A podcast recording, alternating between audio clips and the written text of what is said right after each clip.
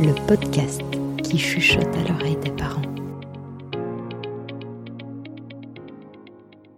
Bonjour les parents sans tabou. Aujourd'hui, on se retrouve pour un nouvel épisode de notre podcast pour parler de la recomposition d'une famille.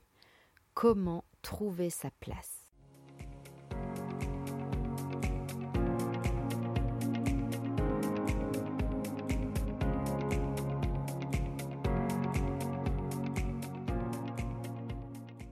Le mythe de la méchante belle-mère à la peau dure. Mais est-ce que la science s'est intéressée au sujet? Qu'est-ce qui va permettre de trouver un équilibre quand les parents séparés forment un nouveau couple?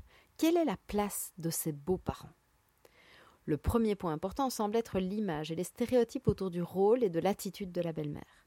Avoir des attentes réalistes et bénéficier du soutien de l'entourage ou de professionnels peut aider à trouver sa place. En parlant de cette méchante belle-mère de conte de fées, saviez-vous qu'il existe réellement le syndrome de la belle-mère de Cendrillon? Eh bien oui.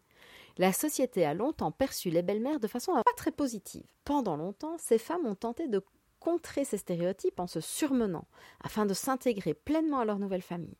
Celles-ci présentent alors des symptômes psychologiques pouvant s'approcher de la dépression, mais qui en fait sont inhérents à leur réaction d'ajustement à ce nouvel environnement. Parmi les symptômes, on retrouve des préoccupations sur leur position dans la famille, des sentiments d'anxiété, de rejet, d'inefficacité, de culpabilité, d'épuisement, d'hostilité, de surcompensation et une perte d'estime de soi. Ces symptômes étant alors observés de façon assez régulière, ont amené certains professionnels à envisager ceci sous un nouveau syndrome. Il est également intéressant de noter que les beaux-parents, et particulièrement les belles-mères, ressentent des niveaux de stress parental encore plus élevés que les parents biologiques. Enfin, les familles partageant des opinions peu traditionnelles sur les rôles familiaux selon le genre, ayant un bon ajustement, engendreront moins de stress chez les beaux-parents, atteignant alors le niveau de stress des parents biologiques.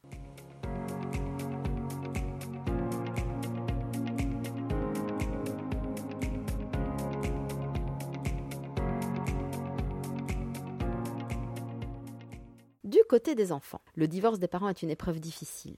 Cependant, les enfants de parents divorcés ayant une bonne coopération entre eux présentent de meilleurs rapports familiaux, notamment avec les beaux-parents. Par ailleurs, il est intéressant de constater que les enfants ressentent plus de stress lors du remariage de leurs parents qu'au moment du divorce, et d'autant plus lors du remariage du père.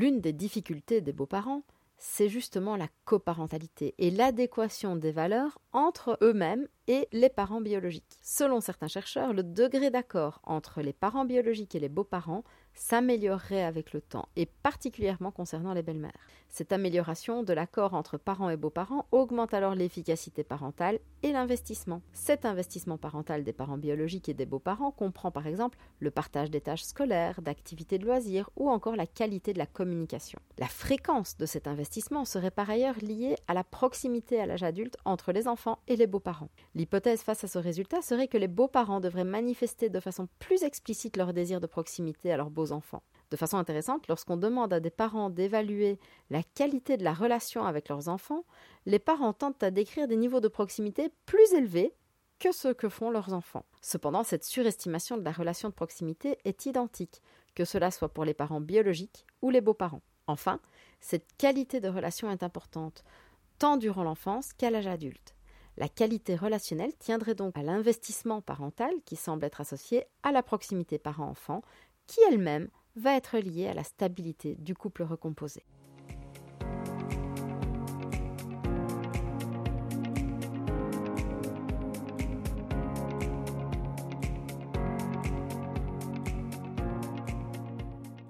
En conclusion, la séparation du couple parental est une épreuve compliquée pour l'enfant de même que la recomposition d'une famille. Cependant, trouver sa place n'est pas chose aisée pour les nouveaux coparents non plus. Prendre le temps d'appréhender la situation, de mettre en place des activités, de disposer d'une bonne coopération parentale et s'investir progressivement dans la relation semble alors être la clé pour favoriser un bon équilibre et des relations familiales agréables pour tous. En cas de difficulté, trouver un soutien extérieur, voire professionnel, peut aider à mettre en place certaines actions et certains comportements afin de fluidifier les relations.